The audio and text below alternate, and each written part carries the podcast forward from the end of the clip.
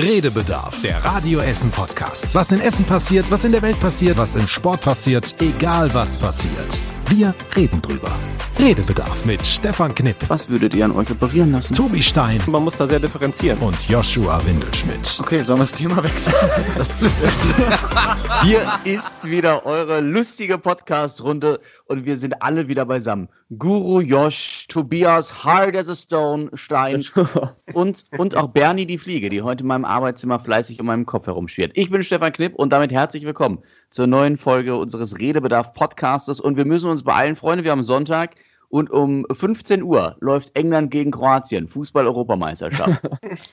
Theoretisch. Ja. Theoretisch. Habt ihr sie, vermisst ihr es? Denkt ihr jetzt gerade so, oh Mensch, jetzt, jetzt hätte ich auch Bock auf ein Public Viewing heute oder ist es völlig an euch vorbeigegangen, dass gerade die EM laufen würde? Mm, nee, also das ist tatsächlich völlig an mir vorbeigegangen, zumal jetzt gerade auch noch Bundesliga läuft. Also normalerweise, wenn jetzt Sommerloch wäre, dann hätte ich schon gesagt, boah, jetzt fehlt mir Fußball und dann hätte ich vielleicht auch mal über die Europameisterschaft nachgedacht. Aber als wir letzte Woche darüber gesprochen haben, dass eigentlich jetzt die EM stattfindet, hatte ich das überhaupt nicht mehr auf dem Schirm. Ging mir exakt genauso. Ich hatte auch überhaupt keinen, äh, keinen Bezug mehr dazu. Ähm, dadurch, dass halt einfach ganz normal die Bundesliga noch läuft. Das Krasse ist, ich habe nicht mal nicht mal wirklich das Gefühl, dass das besonders ungewöhnlich wäre, gemessen an der Jahreszeit. Also klar ist mir bewusst mit Corona, dass sich das alles verzogen, verzögert hat und so, logisch. Ähm, aber dass wir normalerweise um diese Jahreszeit überhaupt keinen, keinen Bundesliga-Fußball mehr haben, äh, das fühlt sich für mich, weiß ich nicht, jetzt irgendwie fast selbstverständlich an, dass es noch läuft. Äh, und ich bin auch gespannt, wie es dann noch wird, wenn ähm, Pokalfinale und dann vor allem die europäischen äh, Pokale noch gespielt werden.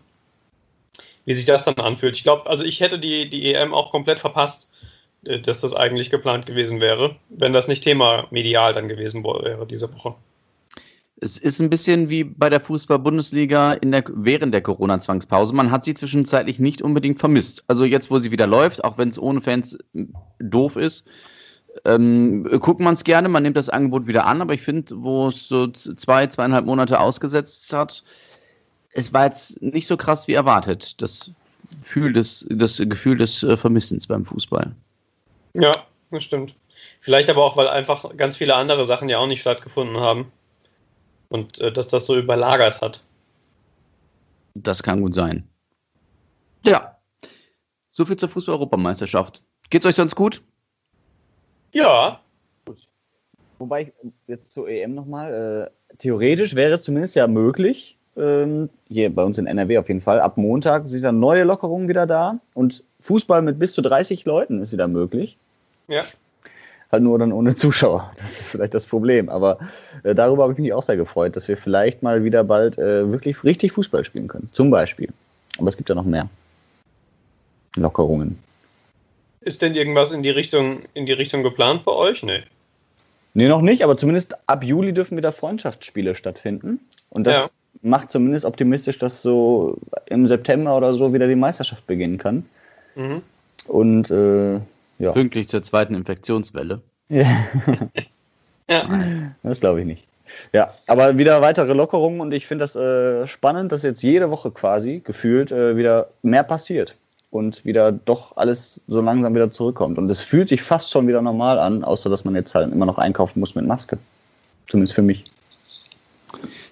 Tatsächlich ist mir das diese Woche passiert. Es war, glaube ich, so am Freitag. Ähm, da bin ich nach Hause gefahren nach der Arbeit und äh, bin dann in Rüttenscheid, wollte ich noch einkaufen gehen, hatte dabei mit meiner Freundin telefoniert. Und irgendwie, weil sich alles so gelockert anfühlt, bin ich auch schnurstracks in den Drogeriemarkt rein, weil ich auch mit ihr telefoniert hatte, ohne eine Maske aufzusetzen. Ja, einfach rein und noch überlegt, nimmst du einen Korb mit, nimmst du keinen mit. Und ähm, erst so nach ein paar Metern denke ich so, oh, die tragen alle eine Maske. Scheiße. Und dann habe ich ganz schnell meine Maske rausgekramt. Aber es hat mich auch keiner aufgehalten. Also dafür, ja. dass ich da schon den halben Laden einmal durchgelaufen bin und mich sicherlich zwei, drei Leute gesehen haben, mich hat keiner aufgehalten. Also von daher gehen die Lockerungsmaßnahmen auch recht schnell wieder in Fleisch und Blut über, zumindest bei mir. Auf jeden Fall. Es ist ja auch, auch spannend, was dann jetzt in Thüringen äh, passiert mit äh, der Aufhebung des Kontaktverbotes. Und in Brandenburg? Genau, ähm, wo es dann ja nur noch Empfehlungen gibt in Sachen Maske tragen und Abstand halten. Äh, auch da, ich weiß gar nicht, wie oft ich das in den letzten Wochen gesagt habe, bin ich gespannt, wie sich das auswirkt. Äh, und mit der Erfahrung der letzten Wochen ähm, kann man fast ja nur sagen, ja, vermutlich gar nicht groß, weil äh, die große Frage, die sich mir jetzt stellt und die sich ja überall auch gestellt wird, ist ja immer, ähm, wie kann das sein? Denn das Virus ist ja nach wie vor da, dass es eben äh, so stabil bleibt in den Zahlen, obwohl an so vielen Stellen gelockert wird, in auch so unterschiedlichen Geschwindigkeiten. Ähm, und auch wenn noch Abstandsregeln gelten, ist genau das, was du äh, sagst, Stefan, so geht es mir auch. Gefühlt und so in der Wahrnehmung um, um einen herum spielt Corona einfach immer weniger eine Rolle. Äh, also im normalen Verhalten, im normalen Umgang miteinander, im ähm, sich die Hand geben mal oder äh, einfach nicht mehr daran denken, dass man das nicht macht. Es mir neulich beispielsweise auch passiert, ähm, dass ich jemanden kennengelernt habe und zum, zum Verabschieden, so wie man das halt irgendwie macht, ich habe mich gefreut, dich kennenzulernen und kurz die Hand geschüttelt. Und ja, äh, Stefan macht ein, ein schönes Herz in die Kamera. Ja, warst wieder ähm, auf Tinder unterwegs oder was? Ja, ja, genau. Das wäre ja mit, mit, äh, mit Kontaktverbot noch gewesen. Ähm, ja, nee, keine Ahnung. Auf jeden Fall ist es, ist es für mich immer noch die Frage, wie es denn sein kann, dass sich das jetzt trotzdem so stabil alles hält in den Zahlen.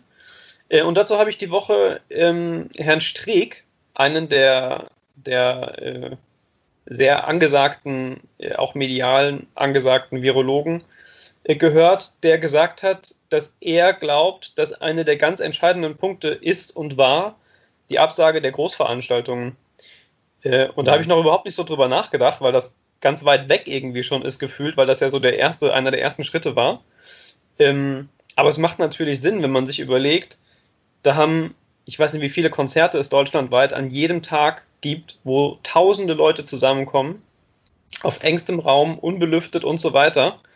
Wenn man das von jetzt auf gleich rausnimmt aus diesem, aus, aus dem, dem Virusgeschehen, ähm, dann hat das natürlich eine, eine krasse Rolle möglicherweise, wenn man überlegt, also angenommen, ich gehe jetzt raus auf die Straße, treffe mich mit drei Leuten, dann habe ich drei Kontakte wegen mir. Wenn ich bei einem Konzert war, sind das potenziell Hunderte, die mhm. völlig ungeschützt irgendwie drinnen stattgefunden haben. Ähm, von daher fand ich das einen ganz spannenden Gedanken diese Woche, weil das gefühlt bei mir gar nicht mehr so auf dem Zettel war, ähm, was das möglicherweise tatsächlich für eine Riesenrolle gespielt hat und dass das auch einer der Schlüsselmoves quasi gewesen sein könnte, ähm, die auch eben dafür sorgen, denn das gibt es ja nach wie vor nicht, dass die Zahlen noch so sind, wie sie sind, trotz all der Lockerungen. Ja. Ja, also es gibt sicherlich eine Ziel, äh, Vielzahl von Gründen, warum bestimmte Länder wie Italien oder auch Spanien besonders schwer getroffen sind, zumindest in Europa von Corona. Aber man sagt ja, dass einer der Gründe, neben Gesundheitssystem und so, auch war, dass zum Beispiel in Spanien noch Anfang März zum Weltfrauentag der Marsch der Frauen war mit 120.000. Ich habe sogar mal gelesen, eine Million, aber ich habe jetzt gerade einmal nachgeguckt beim Spiegel, der von 120.000 Frauen ähm, geschrieben hat. Und in Italien tatsächlich Bergamo, gen generell da oben Norditalien, die ähm, Region, die auch sehr schwer getroffen ist, da tatsächlich halt noch mit vollen Rängen das Spiel Atlanta Bergamo gegen den FC Liverpool wo man auch sagt, da geht ein Dutzende Tote auf dieses Spiel zurück, weil Menschen sich dort mit Coronavirus infiziert haben, die, also vermutlich dort infiziert haben, die eben am Ende an diesem Virus ähm, verstorben sind. Also ich denke auch, dass so Großveranstaltungen leider einen Großteil im wahrsten Sinne des Wortes auch ausmachen, was die Verbreitung von Corona angeht.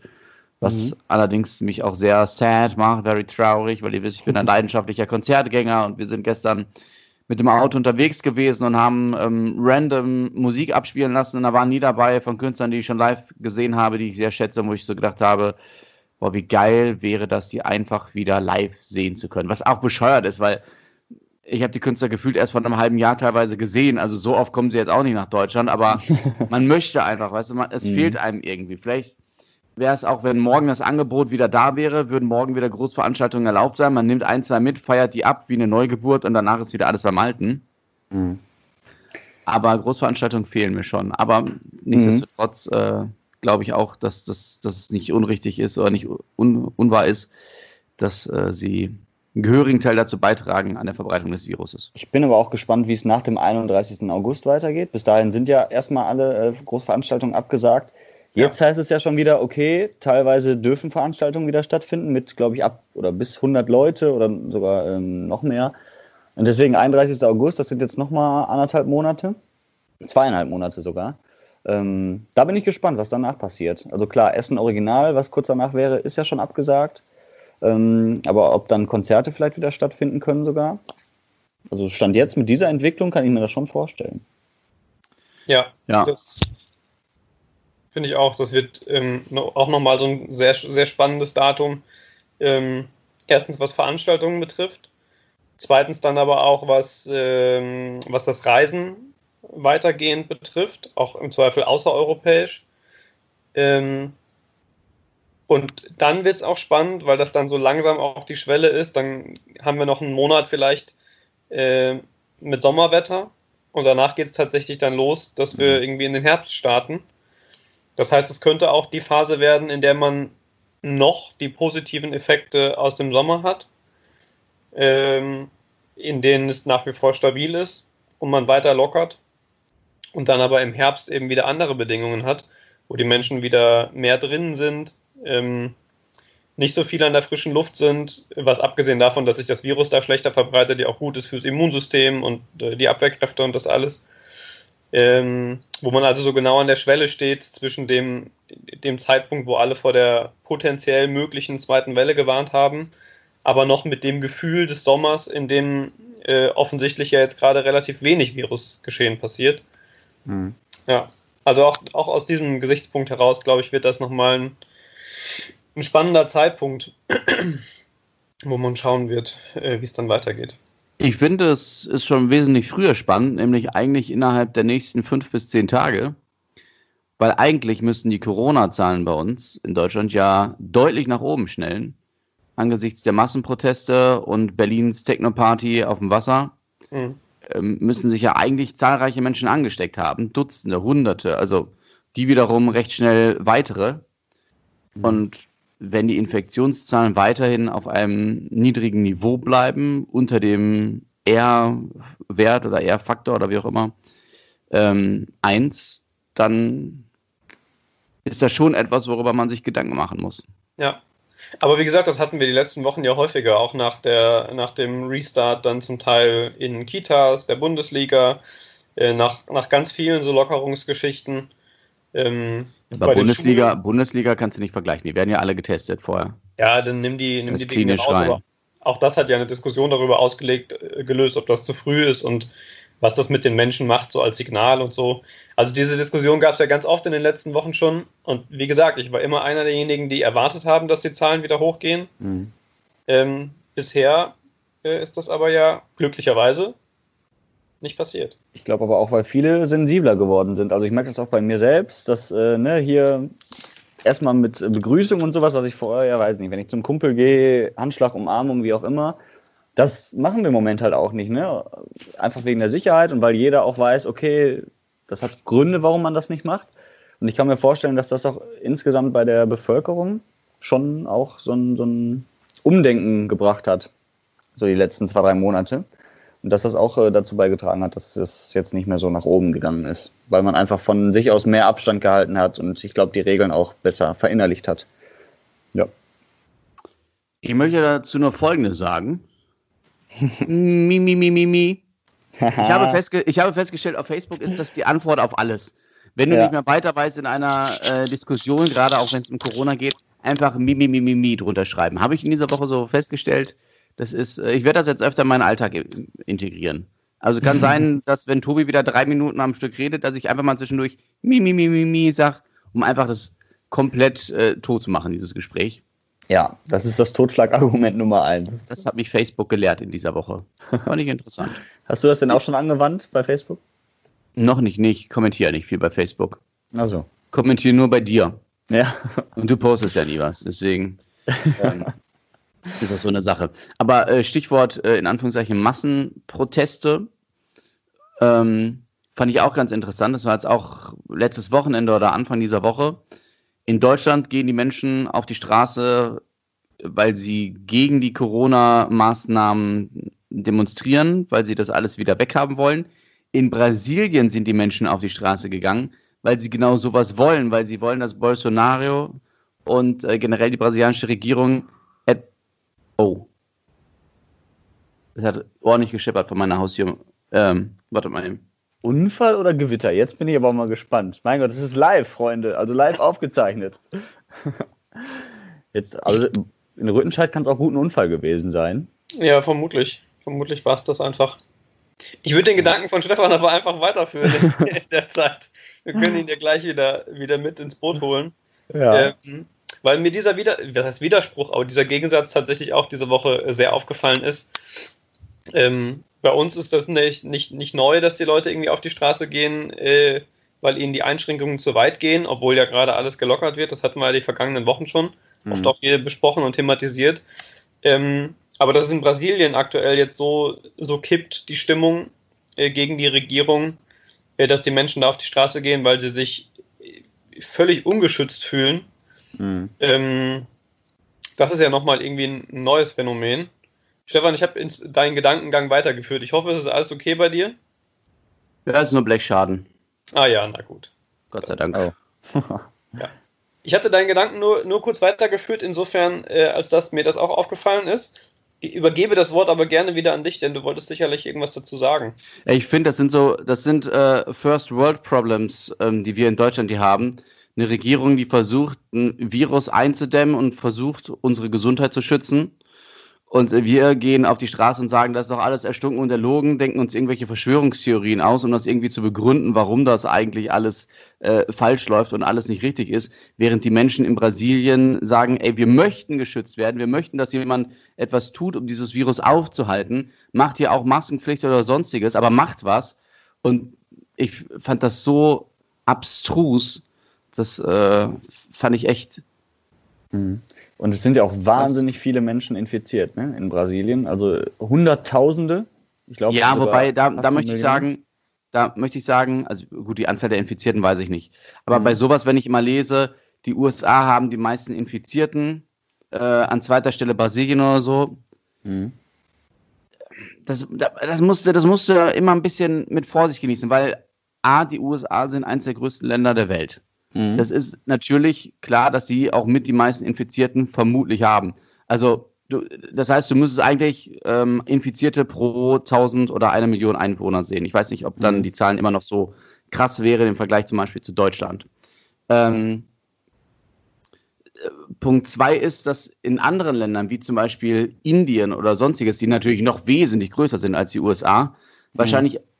Obwohl die USA auch nicht das beste Gesundheitssystem haben, nochmal ein ganz anderes Gesundheitssystem ähm, vorhanden ist und wo vielleicht auch gar nicht so viele Fälle, Infizierte, wie auch immer, erfasst werden, weil die Menschen vielleicht dort auch gar nicht in der Masse zum Arzt gehen. Ich weiß, ist, ist jetzt so mein mhm. Gedanke. Deswegen ja, ja. bin ich bei diesen Einordnungen, wer die meisten Infizierten hat und wie viele das sind, mhm. immer vorsichtig. Dass es viele sind, gar keine Frage. Aber immer dieses, am nee, meisten der, der oder Trend am zweitmeisten. in dem Fall auch, den ich meine. Also der Trend, dass da, glaube ich, täglich 40.000 neue dazu kommen, das ist zwar für Brasilien vielleicht auch noch vergleichsweise wenig, aber sehr viel meiner Meinung nach, auch wenn es ein großes Land ist mit vielen Einwohnern, aber der Trend ist trotzdem traurig. Wenn es, sag mal, ich glaube, letztes Mal waren es irgendwie einige 10.000, die wirklich da pro Tag dazu kamen. Und ähm, das ist ja wie ein Lauffeuer dann. Also es zündet ja das nächste dann wieder an und es wird dann ja wieder größer. Also bei uns sind es jetzt, glaube ich, 200 am Tag. Ähm, und so wahnsinnig viel kleiner als Brasilien sind wir ja auch nicht in Deutschland. Ja, flächenmäßig schon. Also man muss sich ja dann tatsächlich immer angucken, aber das sagt Stefan ja auch. Äh, und die Zahlen gibt es ja auch. Also Infizierte pro 100.000 Einwohner beispielsweise, mhm. mit denen man ähm, zum, zum Teil Dinge in Relation setzen kann. Ähm, oder äh, man guckt sich beispielsweise den, den R-Wert an. Man muss aber natürlich dann auch immer schauen, wie viele Leute werden denn getestet täglich und auch das hat ja eine, Auswirkung auf die Zahlen. Insofern stimmt das schon, ist das nicht wirklich vergleichbar, aber wenn man sich den, ähm, da verschiedene Zahlen anguckt, dann ist ja schon ablesbar, äh, dass in den Ländern, in denen vergleichsweise wenig getan wird, siehe USA, siehe Brasilien, die Entwicklung schon eine gänzlich andere ist als bei uns.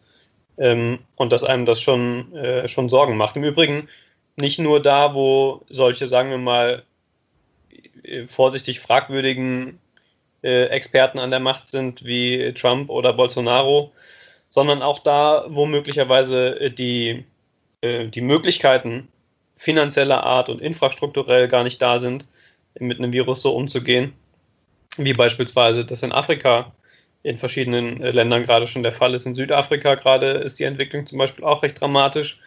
Ähm, also soweit wir das Gefühl haben, bei uns ist es schon wieder fast vorbei mit Corona. Äh, lohnt ein Blick in andere Regionen der Welt, in denen ähm, das in keinster Weise der Fall ist. Äh, und ähm, ich glaube, auch das muss man, oder hilft manchmal, sich das vor Augen zu führen, äh, um sich auch hier wieder ein bisschen einen Rahmen zu schaffen äh, ja, dass es eben noch nicht so ohne weiteres wieder weg ist. Tobi, könntest du mal ein bisschen dein T-Shirt vorne weiter runterziehen? Ich habe genau. ein bisschen Sorge, was dann passiert. Hast du so eine behaarte Brust?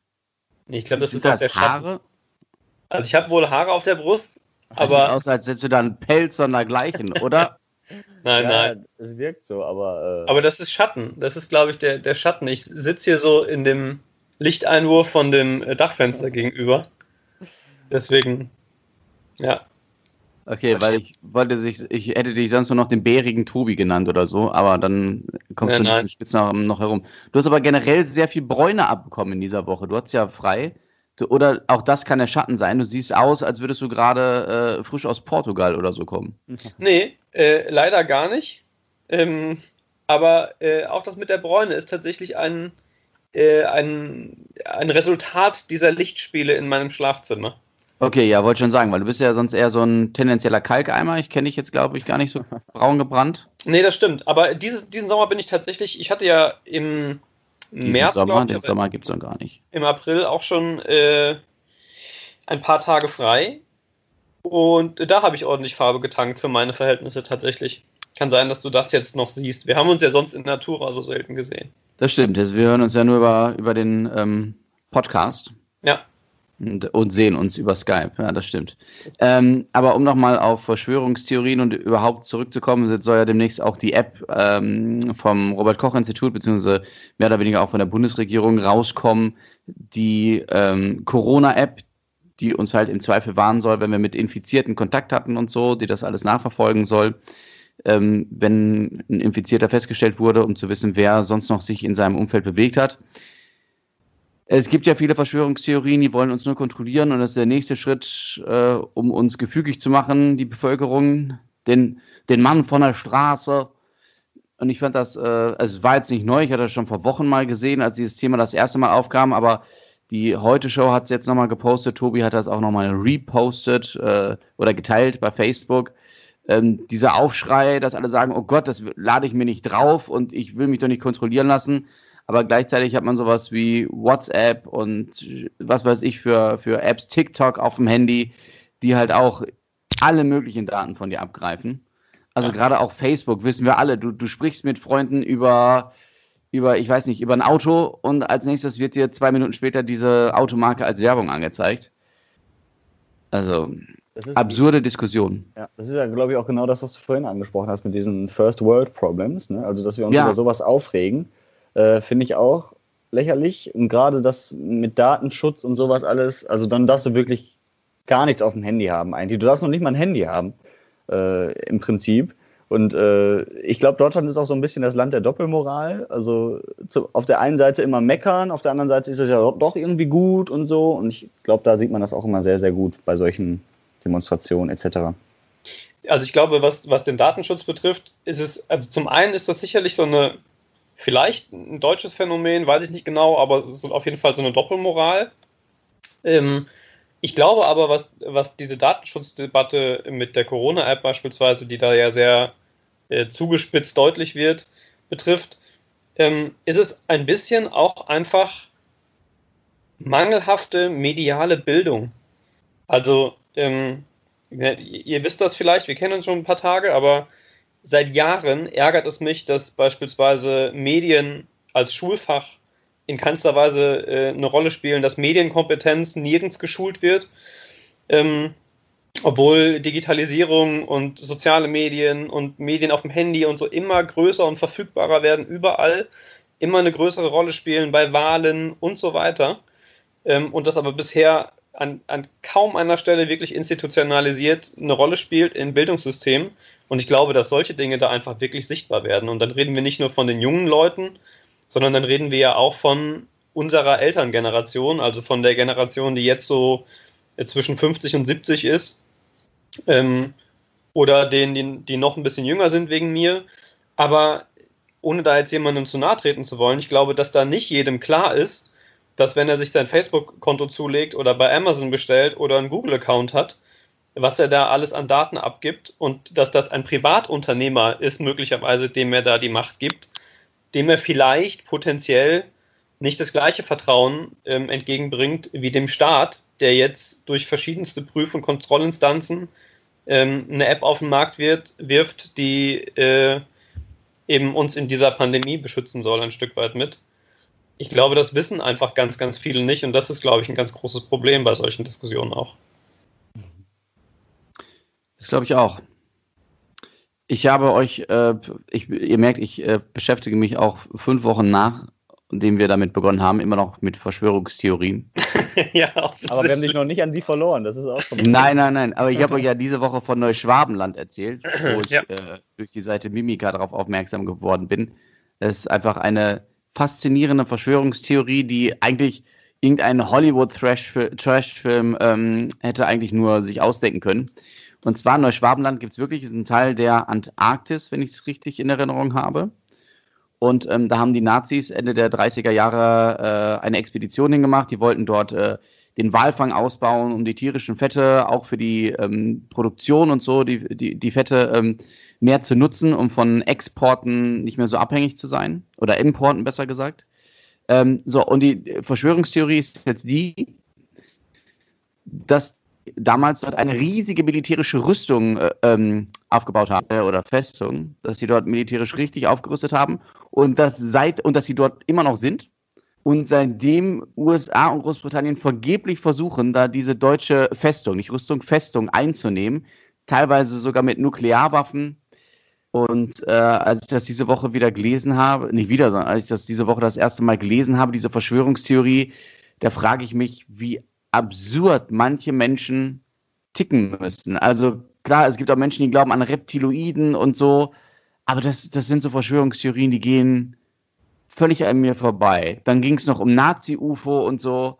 Also, das, das, ich, also dagegen ist Attila Hildmann ja, möchte man fast schon sagen, ein, ein, ein nachvollziehbarer Prediger, in Anführungszeichen. Ja, weil dagegen ist das ja noch harmlos, wenn man solch einen Quatsch nochmal liest. Das ist nur mit dem Unterschied, dass Attila Hildmann natürlich mit seiner, also Attila Hildmann stellvertretend für alle Verschwörungstheoretiker in dieser Corona-Zeit, ähm, mit ihren Verschwörungstheorien wesentlich gefährlicher sind, als wenn man sich so einen Quatsch wie mit Neuschwabenland ausdenkt oder daran glaubt, weil da hängt ja dann doch die Gesundheit dran bei Corona.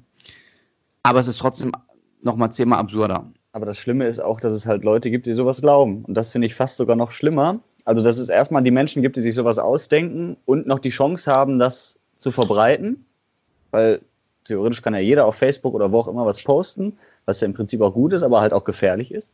Und zum anderen, dass du halt viele Menschen hast, die halt nicht gebildet sind, was Tobi gerade auch sagte, medial vielleicht Dinge auch nicht einschätzen können, die Quellen vielleicht auch nicht einschätzen können und das einfach so hinnehmen, weil es in sich logisch ist, weil da vielleicht irgendwie was Wahres dran ist. Man hat schon mal vielleicht davon was gehört, Neuschwabenland, okay, hat man schon mal gehört.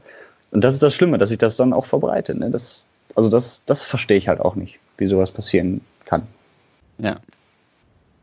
Ja, es, es ist, ähm, hatte ich mir auch äh, neulich irgendwann schon mal notiert, weil Yoshi sagt äh, Quellen und so weiter. Ich weiß nicht mehr genau, wer das war. Ähm, auch irgendjemand, der sich genau mit, mit Verschwörungstheoretikern und Medienkompetenz und so auseinandersetzte, äh, als es so gerade die Phase war, in der äh, eben Attila Hildmann irgendwie ins, in den medialen Fokus gerückt ist und hier, ähm, wie, wer, wer, war das noch? Senna glaube ich, und verschiedene andere so halb prominente Menschen ähm, und auch YouTuber das dann noch irgendwie aufbereitet haben und so. Äh, und da fiel irgendwie der Satz, gerade so über YouTuber und Influencer mit großer Reichweite, die sich da irgendwie beteiligen.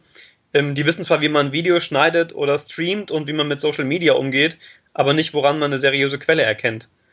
Und ähm, ich glaube, das, das, hat für mich tatsächlich auch nochmal sehr gut zusammengefasst, ähm, was das an vielen Stellen tatsächlich ein Problem ist, ähm, dass man da nicht irgendwie ansetzt und tatsächlich sowas wie Medienkompetenz äh, zu, einem, zu einem bildungsrelevanten Thema macht. Vielleicht ändert sich das ja. Vielleicht ist das ja eines der, eines der Learnings aus dieser, äh, dieser Corona-Krise und Corona-Pandemie. Ähm, mit ein bisschen Abstand, wenn man sich dann anguckt, was man hätte an, an der einen oder anderen Stelle möglicherweise vorher besser machen können, dass man das für die Zukunft vielleicht lernt. Würde mich zumindest sehr freuen. Ja. Ich möchte gerade mal was erzählen. Ich habe äh, vorhin leider vergessen, den Fernseher auszumachen. Und ich äh, Ver vergessen. und ich habe zwischendurch immer mal hochgeguckt und was sehe ich da Du, gerade? du hast bei der ersten Sekunde hast du hochgeguckt. Ich habe mich schon die ganze Zeit gefragt, wo du hinguckst, weil Ja, wir weißt du warum? keiner bei dir zu Hause ist. ZDF Fernsehgarten. Ja. Thomas Anders und Florian Silbereisen singen gerade ein Duett. Oha. Ja. Vor einer Tribüne, wo, keine, wo, wo, wo fünf Menschen drauf sind, die klatschen im Rhythmus. Mhm. Ne, natürlich mit Sicherheitsabstand, wo Pappfiguren sind, so wie im Stadion von Borussia Mönchengladbach. Es ist so eine abstruse Situation ich finde, Corona äh, bringt uns sowas hin und wieder mal. Und äh, ich hatte, ich bin ganz froh, dass ich den Ton nicht anhab. Aber Ja. ähm, das wäre Ja, alle. tragisch. Ja. Es bietet auf jeden Fall genug äh, Raum für Verschwörungstheorien. Also bei mir ist gerade tatsächlich Leid aufgeploppt. Ich habe früher recht oft und gerne den ZDF-Fernsehgarten geguckt. Ich bleibe auch oft beim Seppen im MDR hängen, wenn da irgendwelche Kastelruther Thüringer Spatzen ähm, in irgendwelchen Mittelgebirgen irgendwelche Zillertaler Lieder singen. Und du sagst, ich bin im Herzen alt. Na, es ist so, es ist wie ein Unfall, weißt du? Es Ja. ist wie ein Unfall. Ich gucke da hin und denke so, Mhm. ich, ich denke gar nichts. Es ist einfach, ich, ich starre und kann nicht weggucken, weil es so abstrus ist. Verstehe. Ja. Und ähm, deswegen bin ich da gerade ein bisschen, bisschen neidisch. ja. Also, ich mache aber jetzt auch mal aus, das kann ich mir nicht mehr angucken. So, aus. Ja, schön. Aber Okay. diesen kleinen Abstecher wollte ich noch eben schnell erzählen. Nee, ist ja, ist ja auch äh, okay. Es gab in dieser Woche bei uns in Essen ähm, ja die ersten Spielplatzfeste oder die gibt es jetzt zunehmend. Das erste war in Frintrop am Freitag. Und da war ein besonderes Kasperle-Theater. Und da ging es um Corona in diesem Kasperle-Theater. Mhm. Ähm, wo äh, die Hexe sich nicht gewaschen hat und ich sag mal, der Drache oder irgendwie noch ein vermeintlich böses, äh, ähm, ein vermeintlich böser Charakter. Und dadurch, dass die sich alle nicht gewaschen haben, die Hände gewaschen haben und so, haben die ein Corona bekommen. Irgendwie so war das, glaube ich, grob formuliert. Und dann, ich bin seitdem hin und her gerissen, weil ich mir einerseits denke, es ist, es, es muss ja nicht sein, dass wenn die Kinder jetzt wieder äh, auf dem Spielplatz dürfen, Kasperle-Theater sehen, dass sie weiterhin mit Corona bedrängt werden. Andererseits denke ich mir, ist das natürlich eine pädagogisch wertvolle Art, den Kindern das Thema nochmal näher zu bringen. Gerade vielleicht in bildungsärmeren Stadtteilen. Ohne jetzt einen Stadtteil bestimmt zu meinen, aber jeder oder die meisten Stadtteile haben ja auch bestimmte Viertel, wo bildungsärmere Schichten sind. Ähm, und ich bin noch zu keinem Entschluss gekommen. Also es gibt ja auch ein Foto auf radioessen.de in unseren Nachrichten. Da ist dieses Kasperle-Theater zu sehen. Der Kasperle oder was auch immer da steht, ist so eine klassische äh, Kasperle-Theater-Puppe, so wie sie auch schon vor 30 Jahren existierte. Aber das Coronavirus ist so als flauschiges, süßes Etwas mit großen Knopfaugen. Das sieht, das sieht eigentlich schon wieder ganz putzig aus, wo ich so denke, naja, wenn ich so vermittelt kriege, ist irgendwie alles ganz, ganz okay und dann möchte ich mich als Kind vielleicht auch eher damit beschäftigen. Aber trotzdem denke ich mir so, hätte es nicht auch eine andere Geschichte abseits von Corona sein können. Wie seht ihr das? Ich würde mir wünschen, dass manche Erwachsene das Puppentheater auch mal sehen. Vielleicht wird das dann ein bisschen klarer. Nee, weiß ich nicht. Also ich glaube, ich finde es eigentlich ganz gut. Also ähm, gerade was sowas angeht, wo, wo äh, es auch ein, wo es einfach nicht nur zur Unterhaltung dient, sondern wirklich auch ein bisschen was dahinter ist. Ähm, genauso wie bei manchen Fernsehserien für Kinder. Da ist ja mittlerweile auch mehr nicht nur Jux und Dollerei, sondern wirklich auch mal ein bisschen ernster Hintergrund dabei. Die Kinder sollen was lernen und ich finde, das kann jetzt nicht schaden. Und ähm, das eine Mal mehr Corona ist, glaube ich, auch nicht schlimm. Ja, würde ich, würde ich ähnlich sehen. Also ich, man müsste sich das Stück vermutlich generell ein bisschen genauer angucken, um sagen zu können, ob das jetzt pädagogisch Ja. wertvoll war oder nicht. Ähm, aber so im, im, insgesamt finde ich das eigentlich auch einen ganz guten Ansatz, da, da Kinder anzusprechen äh, oder generell Zielgruppen äh, zielgruppengerecht anzusprechen. Ich fand diese Woche ähm, spannend zum Beispiel, ich glaube, die Sesamstraße war es, die eine komplette ähm, Rassismus-Folge äh, quasi gemacht hat, ähm, die ich auch nicht gesehen habe, aber die medial sehr gelobt worden ist äh, in den US-Medien, ähm, was ich auch sehr, sehr spannend und gut und klug fand, ähm, beispielsweise, und das ist ja, wenn auch ein anderes Thema und vielleicht in einer anderen Größenordnung, die Sesamstraße in den USA oder ein Kasperle-Theater in Frintrop auf dem Spielplatz, aber die, der Mechanismus ist ja durchaus äh, vergleichbar. Und das fand ich durchaus ganz gut. Ja. Das war, das war das eine Thema. Ähm, ein anderes Thema aus unserer Stadt, was heißt aus unserer Stadt in dem Sinne, es ist verortet in unserer Stadt die Uniklinik in Holznauhausen. Die hat jetzt ähm, neue, neue Forschungsergebnisse veröffentlicht äh, bezüglich Corona. Und da haben sie festgestellt, dass je weniger Killer-T-Zellen man hat, dass ähm, umso größer die Wahrscheinlichkeit ist, an schweren Symptomen zu erkranken beim Coronavirus, weil diese T-Zellen ähm, virusinfizierte Körperzellen abtöten.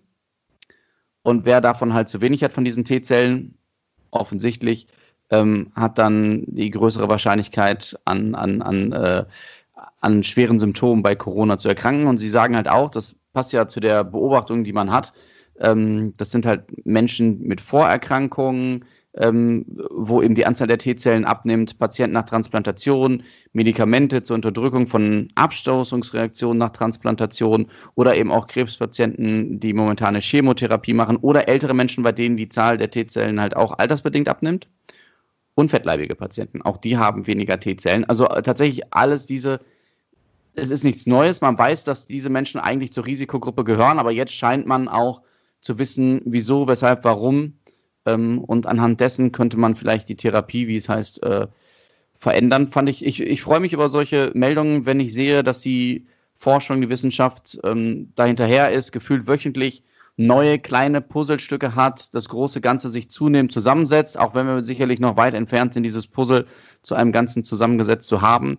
Aber es freut mich sehr und es spricht auch für den ähm, Medizinstandort Essen, dass man bei uns an der Uniklinik sowas wieder herausgefunden hat. Hat mich äh, in jeglicher Hinsicht gefreut. Auch unfassbar krass, äh, dass Menschen sowas, äh, sowas können. Also auch Chirurgen und sowas alles. Ähm, da habe ich unglaublichen Respekt vor. Alles, was so in der Medizin und Forschung passiert, auch sowas überhaupt mal herauszufinden. Man muss da wahrscheinlich auch sehr viel querdenken und alles. Und äh, man kann da nicht nur einfach Wissen anwenden. Das gehört bestimmt auch ein bisschen Kreativität dazu, überhaupt mal so eine Idee zu haben, dass die T-Zellen vielleicht dafür verantwortlich sein können.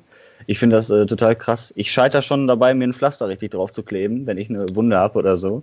Und äh, was die in der Medizin alles können, unglaublich. Also das wollte ich nur mal sagen. Lob. Chapeau.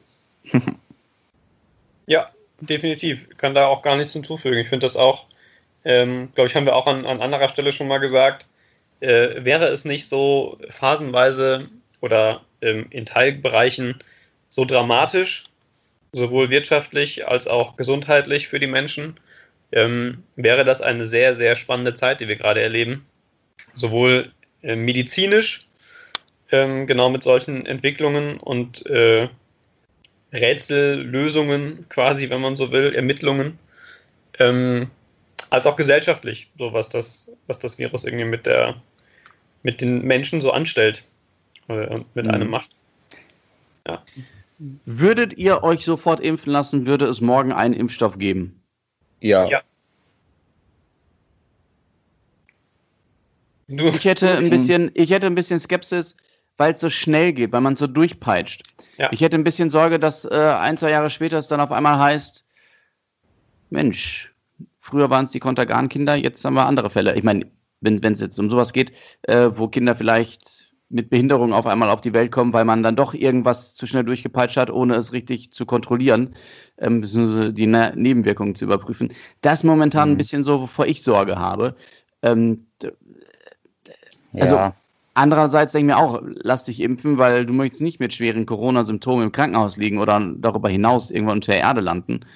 Ähm, aber andererseits, dadurch, dass das so durchgepeitscht wird gerade, sorry, ich muss zwischendurch Bernie die Fliege mhm. im Auge behalten, weil die immer wieder Angriffe auf mich startet hier ähm, mhm. habe ich so diese Woche drüber nachgedacht. Es ist, ist gar nicht so leicht, die Entscheidung. Also bei anderen Sachen wie ich sag jetzt mal, Impfung gegen Röteln oder so, da denkst du dir so, ja klar, ist er seit Jahren, Jahrzehnten gefühlt erprobt und da weiß man, dass alles safe ist. Aber jetzt bei dieser Corona-Impfung äh, Corona in Rekordzeit durchpeitschen, weil es halt auch für, für viele einen wirtschaftlichen Gewinn darstellt. Hm. Finde ich halt manchmal schon so, wo, wo ich so ein leichtes Bauchgrummeln kriege. Aber Rekordzeit, das ist ja auch immer noch relativ. Also die sagen ja nicht, okay, wir haben jetzt einen, den nehmen wir äh, auf Teufel komm raus, sondern gerade hier in Deutschland, bis wirklich so ein Impfstoff mal möglich ist, da muss ja unglaublich viel passieren. Also das muss getestet ja. werden. Natürlich kann man nicht endgültig ausschließen, dass es keine anderen Nebenwirkungen gibt. Aber ich glaube auch mit diesem Fall, wo du gerade Kontergan und sowas sagtest, das ist ja auch schon einige Zeit her. Und seitdem hat sich die Medizin ja auch nochmal sehr, sehr, sehr viel weiterentwickelt.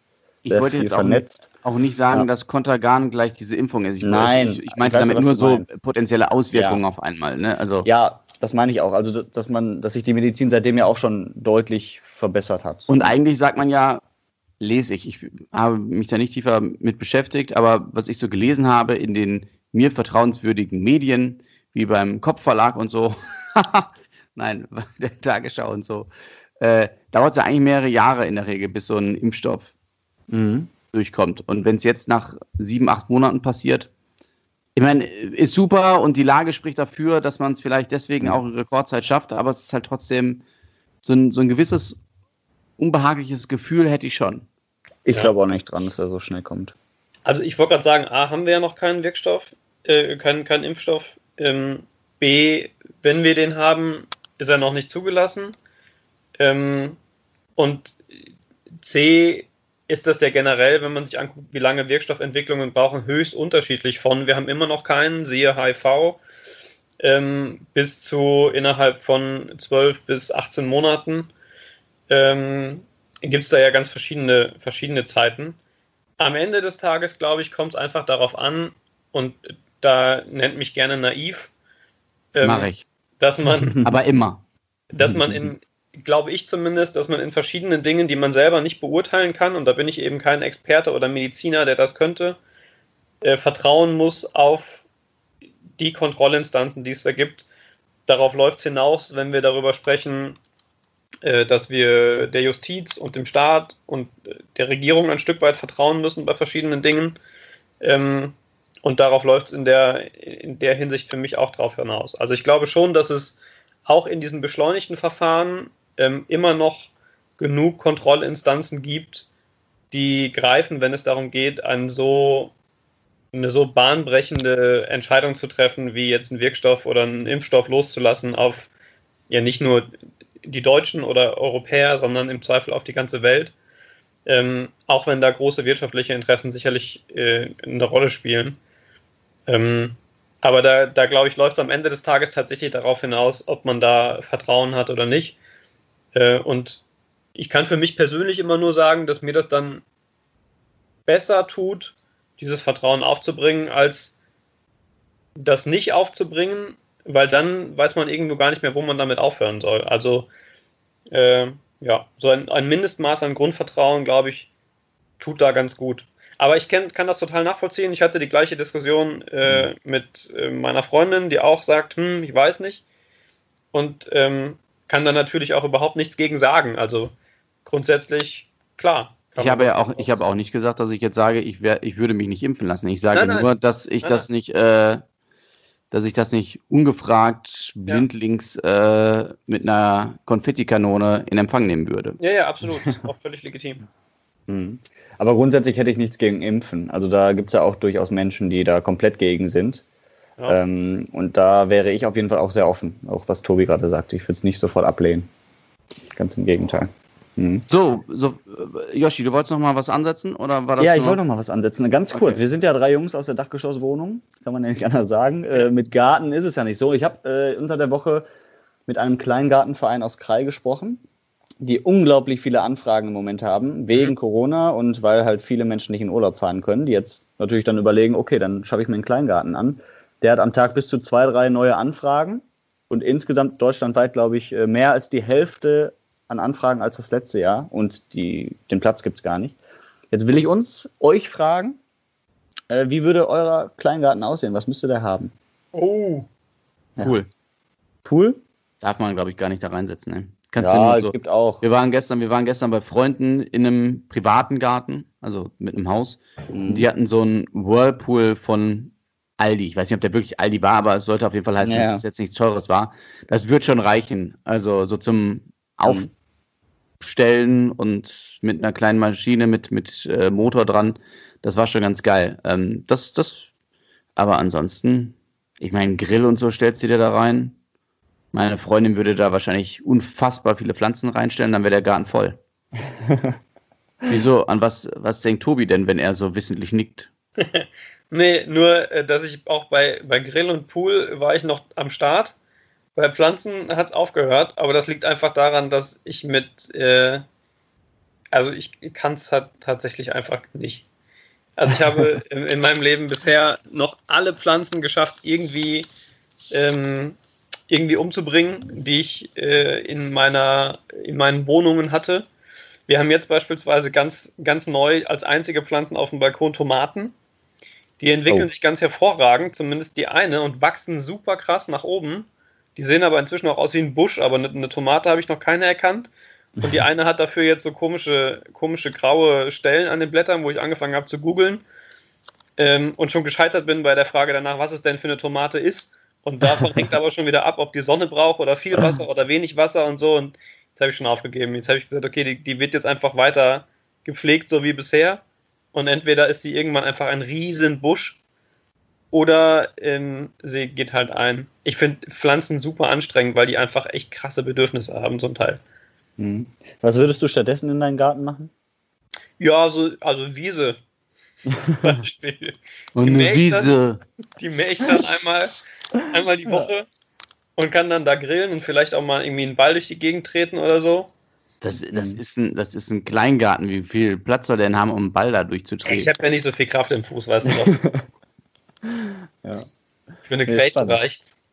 Ich finde auf jeden Fall so eine, so eine äh, Außenküche geil, wo du so einen Grill hast, aber auch direkt Ja. eine Spüle und einen Kühlschrank und sowas. Dann immer so kleine Feten machen. Ich kann mir das auch schon vorstellen, so einen Kleingarten zu haben, aber ich glaube, das ist sehr pflegeintensiv und auch teuer. Also deswegen bin ich da doch aus. Ja, aber du hattest die, wir haben die Kosten doch benannt. So ein äh, Kleingarten kostet einmalig 2.000 bis 5.000 Euro. Mhm. Und im Jahr dann äh, so im Schnitt wird gesagt, es gibt sicherlich da ähm, Abweichungen, im Schnitt, ich glaube, 200 bis 300 Euro an Nebenkosten für Strom und so. Ja, siehst du? ich finde das schon teuer. Also wenn man jetzt zumindest sagt, okay, ich schaffe mir jetzt einfach mal einen an. Also, jetzt die, Ansch die, überlegt An sein. die Anschaffung ist natürlich äh, durchaus teuer, aber 300 Euro aufs Jahr verteilt, das sind im Monat äh, weniger als 30 Euro. Ja, ja, aber dann kommt ja noch sowas dazu, wie wenn du einen Pool haben willst, wenn du eine Außenküche haben willst, wenn du vielleicht noch eine Gartenlaube haben willst. Also läppert sich, glaube ich, schon. Das stimmt, aber das hast du ja auch, wenn du beispielsweise ein Haus oder äh, eine Wohnung hast mit einem Garten. Deswegen lebe ich im Dachgeschoss auf 55 Quadratmetern, Tobi. ja, Ja. nee. Ich, okay. ich teile das ja. Ich, wie gesagt, ich bin ja Mhm. auch kein großer Garten, Gartenfreund. Ich finde immer, das ist toll und sieht toll aus, aber ich will damit nichts zu tun haben mit der, mit der Pflege und so. Mir ist das echt zu anstrengend. Ja, sehr schön. Lass uns noch kurz über die Highlights der Woche sprechen. Um das einfach mal zu sagen. Möchtest du anfangen? Ja, Musst du nicht? also, also äh, der, der ZDF-Fernsehgarten keinen. der ZDF-Fernsehgarten war kurz Ah. davor, mein aktuelles Highlight zu, äh, zu überbieten. Nein, ähm, wo wir gerade tatsächlich auch über Pools gesprochen haben, ich habe jetzt auch endlich in dem Garten meiner Eltern einstehen und die erste Arschbombe in diesem Jahr, die hat mir sehr gefallen und ist so ein bisschen das Highlight meines, meines Sommers, muss ich schon sagen, weil der Die ja wahrscheinlich Zeit. zu Hause stattfinden wird. dass ihr die ganze Zeit von Sommer sprecht. Wir haben noch Frühling. Sommer Ja, aber der kommt ja. Und es war ja schon sommerlich warm, sagen wir mal so. Ja, okay, okay. Tobi, dein Highlight der Woche? Ich habe tatsächlich keins. Aber das Oh, wie daran, traurig. dass meins, ja, es wäre, es wäre tatsächlich, und das war mir eigentlich schon klar, weil da habe ich mich wirklich drauf gefreut, ähm, ich wäre eigentlich gestern zu meinen Eltern gefahren und hätte dann zum ersten Mal seit, ich glaube, Anfang Februar meine Eltern nochmal gesehen. Ähm, weil sie ja A, nicht äh, in Essen leben, sondern im Siegerland. Ähm, und B, dann eben Corona dazwischen kam. Ähm, und das ist dann aber ausgefallen, nicht wegen, wegen Corona, sondern äh, weil ich äh, eine leichte Magenverstimmung hatte. Äh, und das ist tatsächlich dann ein bisschen, ein bisschen schade gewesen. Also es wäre eher ein Lowlight, weil ich mich wirklich darauf gefreut hatte. Ähm, also ich, wir haben jetzt nicht so ein, so ein Verhältnis, dass wir jetzt jeden Tag telefonieren oder so. Und gerade dann ist es doch irgendwann, fällt es einem schon auf, wenn man dann so lange keinen so engen Kontakt mehr hatte zur Familie, finde ich. Da hatte ich mich echt drauf gefreut diese Woche. Und dann war es sehr schade, dass es doch ausgefallen ist. Hm. Aber jetzt sag noch was Positives, bitte, Stefan. Was war dein Highlight? Ja, was heißt was Positives? Ich fand die Geschichte so skurril. Ist auch bundesweit durch die Schlagzeilen gegangen. Äh, passiert nebenan in Bochum im Supermarkt an einer Fleischtheke. Ich weiß nicht, ob ihr es mitbekommen habt. Da standen zwei Kunden an. Einer hatte gerade sein Fleisch bekommen und er fühlte sich bedrängt von seinem Hintermann in Zeiten von Mindestabstand und ähm, hatte dann darauf sehr freundlich hingewiesen, indem er gesagt hat, hau ab hier oder ich hau dir gleich in die Fresse. darauf ist der Mann zwar wohl einen Schritt nach hinten gegangen, aber äh, das hat den Aggressor nicht zufriedengestellt und deswegen hat er seine gerade eben frisch gekauften zwei Kilo Rinderfilet genommen und hat ihm die ins Gesicht gewämst. Und da habe ich so gedacht, hm. das, das ist aber, es ist auch schön, dass, dass in den äh, Medien die Detailreiche auch nicht vergessen wird. Es war äh, zwei Kilo argentinisches Rinderfilet. ja. Oh, dann also mit Stil. Ja, ja, eben. Ja. Also in die Fresse mit Stil. Mhm. Und das fand ich kurios, äh, was das für Blüten treibt, aber auch irgendwie lustig. Und äh, der Mann hatte Gott sei Dank auch nur leichte Verletzungen und jetzt gibt es natürlich für den, ich nenne mal Angreifer, eine Anzeige wegen Körperverletzung. Aber ja, es, es war in meinem Kopf eine sehr skurrile Szene. Vor allem mit dem Satz, hau ab oder ich schau dir gleich eins in die Fresse. Aber das so ist typisch doch noch, Ruhrgebiet. Ist, ja, wollte gerade sagen, das ist Pott, oder? Ja. also Fresse schon. vielleicht nicht, aber verpiss ja. dich. Fand ich auf jeden Fall. Ja, das war mein, mein Highlight diese Woche. Das fand ich eine sehr amüsante Geschichte, habe ich auch direkt bei Radio Essen mal im Programm erzählt. Ohne das Wort Fresse zu benutzen. Hier kann ich sagen, weil bei unserem Podcast extra das E für Explicit Content, also ähm, Schm Schmuddel-Content dran steht. Und dann mhm. kann ich mich richtig ausleben. Deswegen habe ich auch Arschbombe gesagt und nicht Po-Bombe. Ah, sehr schön, sehr schön. Mhm. Arsch, Arsch, Arsch. Okay, an der Stelle möchte ich ah. Es ist Zeit, es wird Zeit, Woche ja. zu sagen, ich schaue mich nochmal, ja. meine ganze Straße guckt irgendwie zwischendurch immer noch runter, offenbar ist immer noch äh, die Polizei dort bei dem Unfall. Ich muss auch ein bisschen gaffen gehen. Ja. Und, ähm, Machst du ein Video, jetzt, schickst du uns dann, ne? Ja, ich schau mal. Hinterher ja. kriegst du uns noch Ärger. Aber ähm, ich wünsche euch noch eine schöne Woche und dann sagen wir bis zum nächsten Mal. Auf Jawohl. Bis demnächst. Tschüss.